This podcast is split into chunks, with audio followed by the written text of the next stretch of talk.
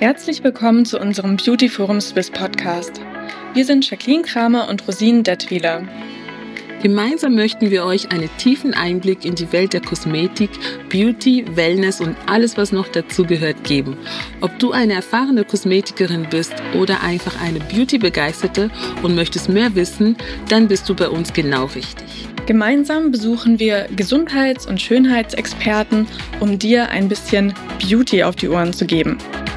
Mein Name ist Jacqueline Kramer und ich bin Chefredaktorin des Fachmagazins Beauty Forum Edition Swiss. Wir wenden uns an Professionals aus der Schweizer Kosmetikbranche. Mein Name ist Maikiri Rosin Datwiller. Ich bin Kosmetikerin EFZ und Geschäftsführerin von My Kosmetik. Ich bin Ausbildnerin und eigenössig anerkannte Prüfungsexpertin und natürlich auch noch Mutter von drei Kindern.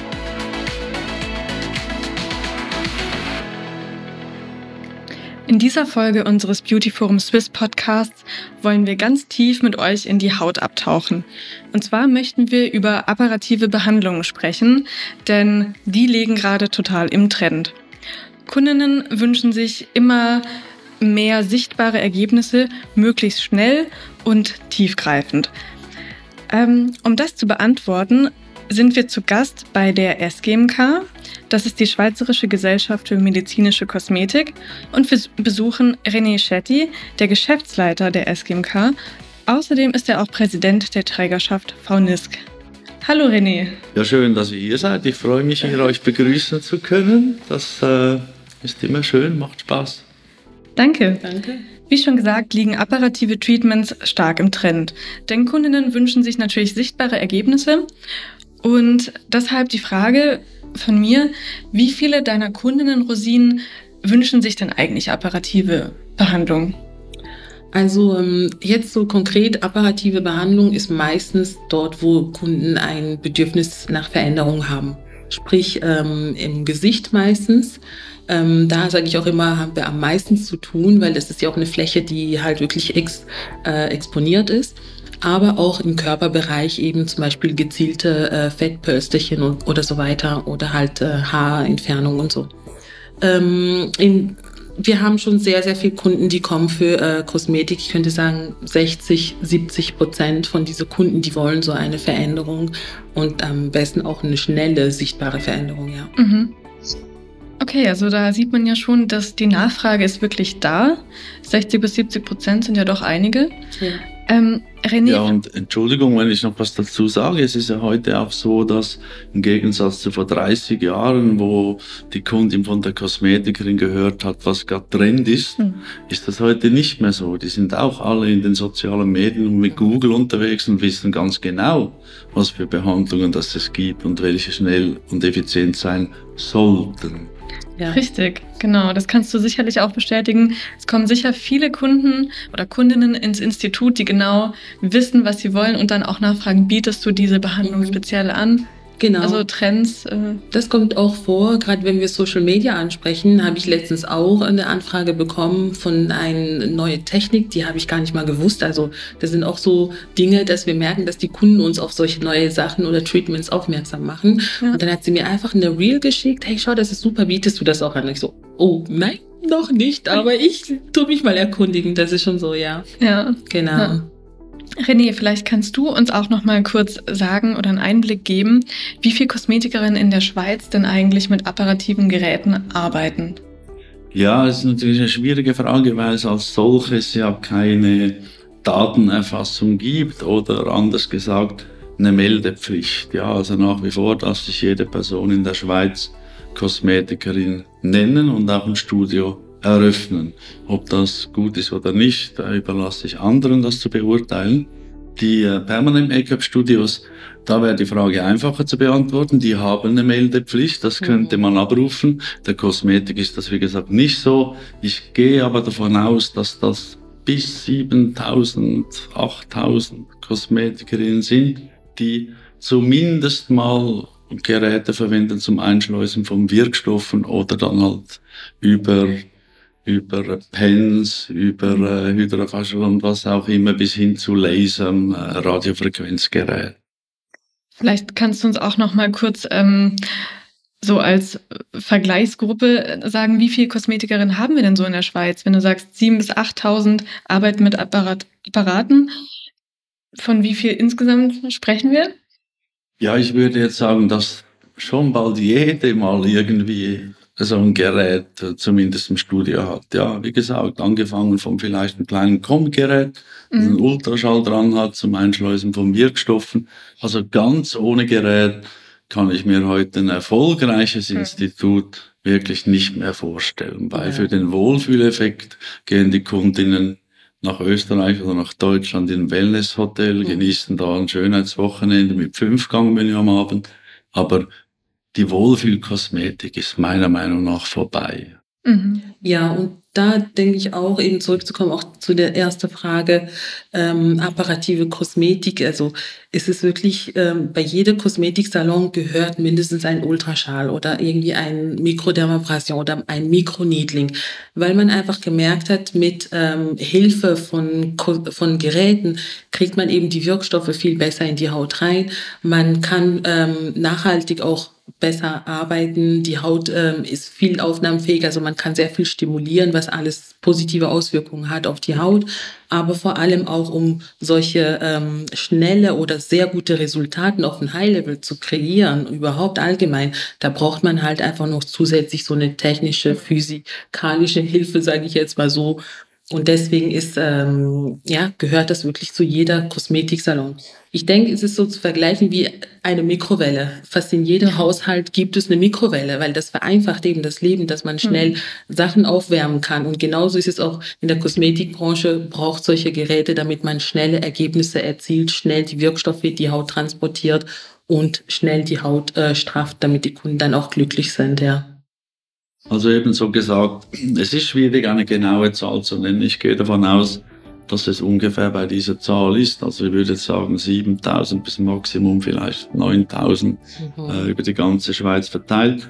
Hat eigentlich eher zugenommen mit Corona, weil sehr viele, die ihren Job in der Gastroszene verloren mhm. haben, gesehen haben, ah, die Kosmetik musste nur einen Monat schließen, ja, fange ich mal in der Kosmetik an, muss ja nicht schlecht sein, ja. aber es hat eher zugenommen, aber ich denke, diese Zahl kommt wahrscheinlich etwa hin. Okay. Also man sieht ja jetzt schon ganz klar, die Nachfrage ist auf Kundenseite da und auch die Anbieter auf Kosmetikseite sind da. Jetzt reden wir schon äh, die ganze Zeit über verschiedene Treatments. Vielleicht könntet ihr euch mal so ein paar wichtige Treatments raussuchen und ein bisschen erklären, was eigentlich passiert in der Haut, wenn man die anwendet. Also zum Beispiel, ähm, wenn wir mit Laser arbeiten zur dauerhaften Haarentfernung oder Microneedling oder eben Ultraschall, Radiofrequenz, einfach nur für unsere Hörer, äh, da ja nicht jeder dasselbe Level hat, dass wir nochmal besprechen, was da in der Haut genau passiert. Mhm. Ja, also gerade ähm, wenn ich jetzt mal mit dauerhafter Haarentfernung anfange, mhm. ähm, dort bewegen wir uns ja im, im Bereich vom Haarebene. Also das heißt, da müssen wir natürlich auch Geräte ähm, zur Anwendung bringen, die genau auch in diesem Bereich, in diesen Hauttiefe quasi und auch in den Haarfollikelregion ähm, äh, arbeitet, weil dort wollen wir eigentlich das Haar quasi äh, erreichen. Wenn wir jetzt aber eher mehr im Anti-Aging-Bereich arbeiten wollen, dann brauchen wir halt auch Geräte, die eher mehr im Dermis-Bereich sind, ähm, dort wo Kollagenstruktur äh, sind, Elastin Elastinfaser, dort wo wir die Fibroplasten haben oder allgemein ähm, ja so die die ähm, Hautstruktur, Stabilität oder aufbauen können. Also auch die tieferen Hautstrukturen. Die tieferen Hautstrukturen, mhm. genau.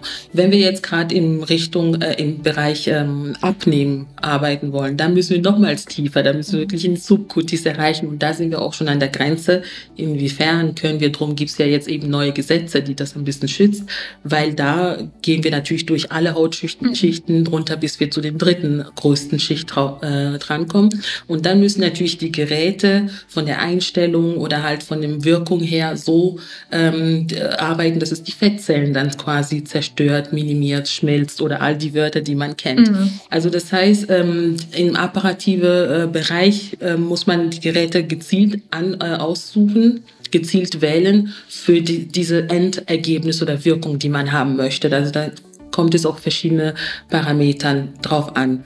Drum, man kann fast nicht sagen, welches ist mein Lieblingsgerät, mhm. sondern ich als Fachperson muss dann eher schauen, was ist mein Ziel und welche Ergebnis möchte ich arbeit, äh, erreichen mit dieser Kundin oder dieser Kunde ähm, und dann nachher dann rückwärts denken, was kommt dann wann zum Einsatz, weil man kann auch mehrere ähm, Apparaten mischen, man kann es kombinieren, mhm. weil man kann auch in alle verschiedene Hautbereichen arbeiten, je nach Wirkung, Ergebnis und so weiter. Und deswegen ist es so wichtig, dass man ähm, eine ausführliche Beratungsgespräch führt, eine Hautanalyse macht mit dieser Person, eine Zieldefinition auch äh, festhält äh, und kreiert und das dann auch befolgt, weil bei all so solche apparative Treatments sind halt ähm, Behandlungen, die mehrere Sitzungen benötigen. Das kriegt man mhm. nicht nur mit einer Sitzung hin. Und da muss man auch schauen, okay, kann denn die Person in einen regelmäßigen Abstand kommen oder wie reagiert sie? Äh, müssen wir doch noch etwas ändern?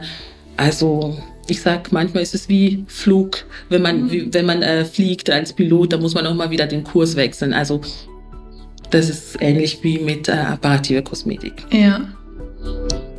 Ähm, was mir jetzt aufgefallen ist, du hast ja selber gesagt, ähm, man ist dann gerade wenn es um Bodyforming geht, auch an dem Punkt, wo man dann schon an der Grenze zur Medizin eigentlich ist. Das heißt, diese Behandlungen sind zwar nicht invasiv, aber sie haben doch eine recht ähm, große Wirkung auf unsere Haut.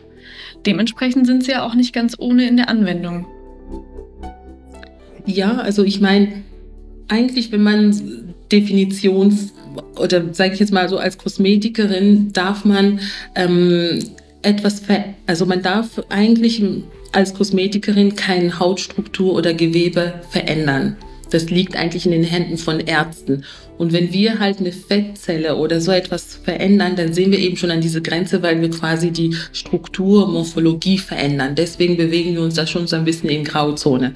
Also das heißt, ähm, darum muss man da wirklich sehr, sehr gut geschult sein. Man muss das Gerät sehr gut beherrschen äh, weil das sind äh, auch Geräte, die auch eine gewisse ähm, äh, Sicherheitsstufe haben oder wie mhm. kann ich das sagen, René? Die haben, die, die Geräte haben ja verschiedene Klassifikationen. Genau, die ähm, sind dann einfach in Gefährdungsklassen eingeteilt, genau. zum Beispiel bei Lasern oder auch bei IPL-Geräten und so. Äh, gleich auch wie beispielsweise Kryolipolysegeräte. Mhm. Und da ist auch äh, der andere Punkt, der noch wichtig ist, äh, die neue Medizinprodukteverordnung, die im Moment noch im Gange ist, weil ja die Schweiz da aus der europäischen rausgefallen ist, weil das Rahmenabkommen nicht zustande kam mit der EU. Da ist schon auch was im Tun. Das heißt, die Geräte werden jetzt in Zukunft eher dahin eingeteilt, sind sie für eine medizinische Zweckbestimmung oder sind sie für eine kosmetische Zweckbestimmung? Genau. Was auch durchaus Sinn macht, weil ja die Kosmetikerin an der gesunden Haut auch durchaus arbeiten soll. Ja. ja. Dann habe ich jetzt noch eine Frage an dich, Rosin. Mhm. Wann, ab wann machen denn operative Behandlungen Sinn? Also operative Behandlungen machen Sinn, ähm, sicher mal, wenn man ein lokales Problem hat, die man dann äh, behandeln kann. Ähm, Gerade zum Beispiel eben, wie schon vorhin gesagt, Fettpölsterchen oder ein gezielte oder äh, gewisse Stelle hat man übermäßige Haarproduktion zum Beispiel oder so, dann kann man das machen. Oder halt eben auch äh, präventiv, äh, wenn man halt ähm, vorbeugen machen möchte, also dass es später nicht stärker wird. Jetzt gerade zum Beispiel was Falten betrifft, wenn man schon merkt, ach, die Haut ist sehr trocken, man hat äh, Trockenheitsfältchen, so ganz feine ähm, Linie, die sich so zeigen auf die Oberfläche, da kann man zum Beispiel schon anfangen mit Mikroneedling oder halt mit äh, Radiofrequenz, Ultraschalltherapie ähm, oder wenn man merkt, ich, man hat sehr viele Entzündungen und so weiter, dass man zum Beispiel mit Lasern äh, Behandlungen macht, um halt auch da gewisse Entzündungsprozesse ein bisschen zu stoppen. Wenn man Hyperpigmentierungen hat, dass man da auch ähm, gezielt mit Laser arbeitet oder halt auch gewisse ähm, Creme nimmt, die halt auch mhm. nur mal die Haut zusätzlich unterstützt oder weil man darf ja nicht nur intensiv arbeiten mit Geräte, sondern die Nachversorgung ist ganz, ganz wichtig auch, damit die Haut sich gut erholen kann und sich reparieren kann, dass dort auch unterstützt wird.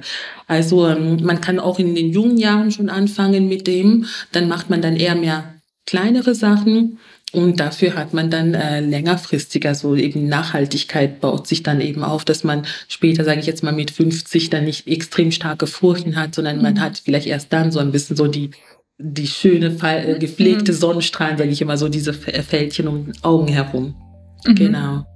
Das heißt, es ist ja auch ein tolles Mittel eigentlich für Kosmetikerinnen, um vielleicht Stammkundinnen aufzubauen, vor allem weil diese apparativen Behandlungen ja auch oft in Kuren angeboten werden. Das heißt, man kann hier eigentlich schon früh eingreifen und der Kundin dabei helfen, eine schöne, gesunde Haut, ähm, ich sag mal, heranzuzüchten. Mhm. Ähm, genau.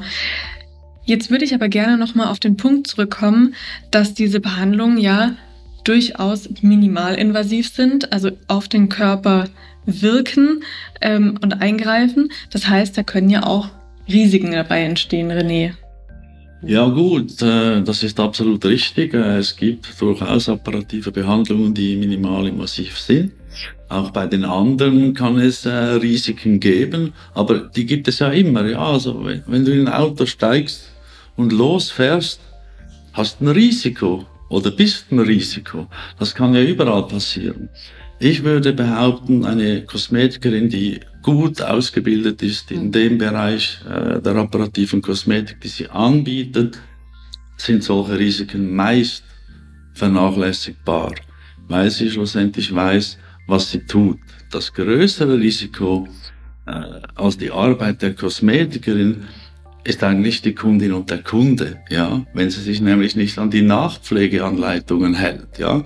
Und das sehen wir immer, immer wieder. Wir bieten hier ja einige Kurse an bei der SGMK. Und äh, nehmen wir das Beispiel Plasma Pen. Ja, gar keine Wellnessbehandlung, eine sehr intensive Behandlung, ja, wo man überschüssige Haut verdampft, sagen wir ja. dann immer so, ja.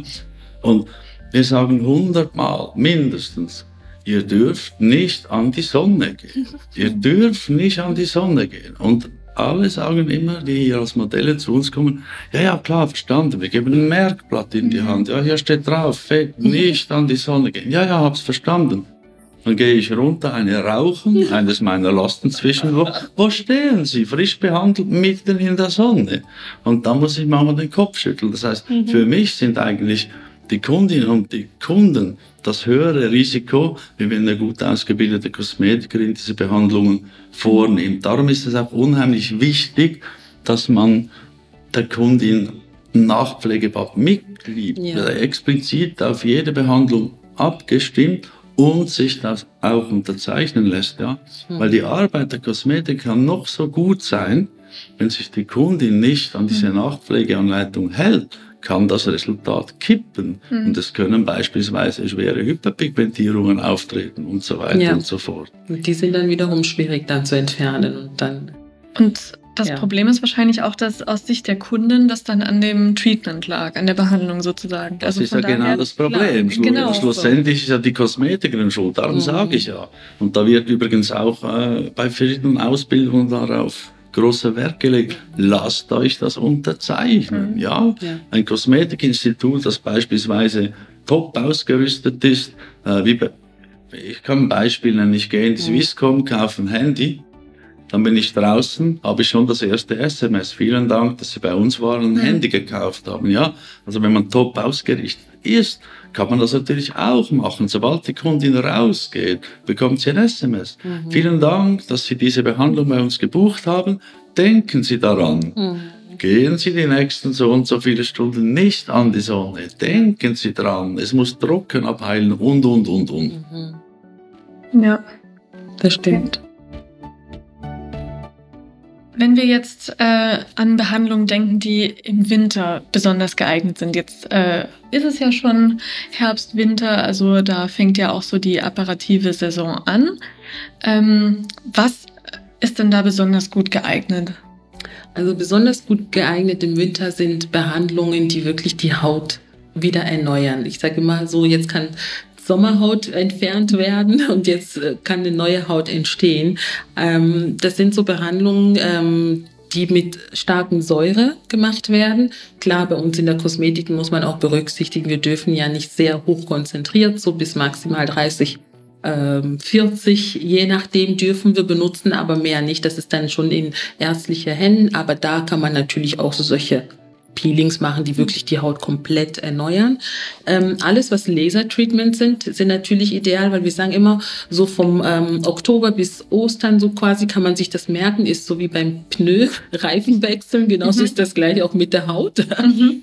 äh, dass man da äh, Behandlung machen darf, weil die Sonne eigentlich nicht so stark scheint. Wir haben sehr viel ähm, Wolken, es ist sehr viel äh, dünster, dunkel und so weiter.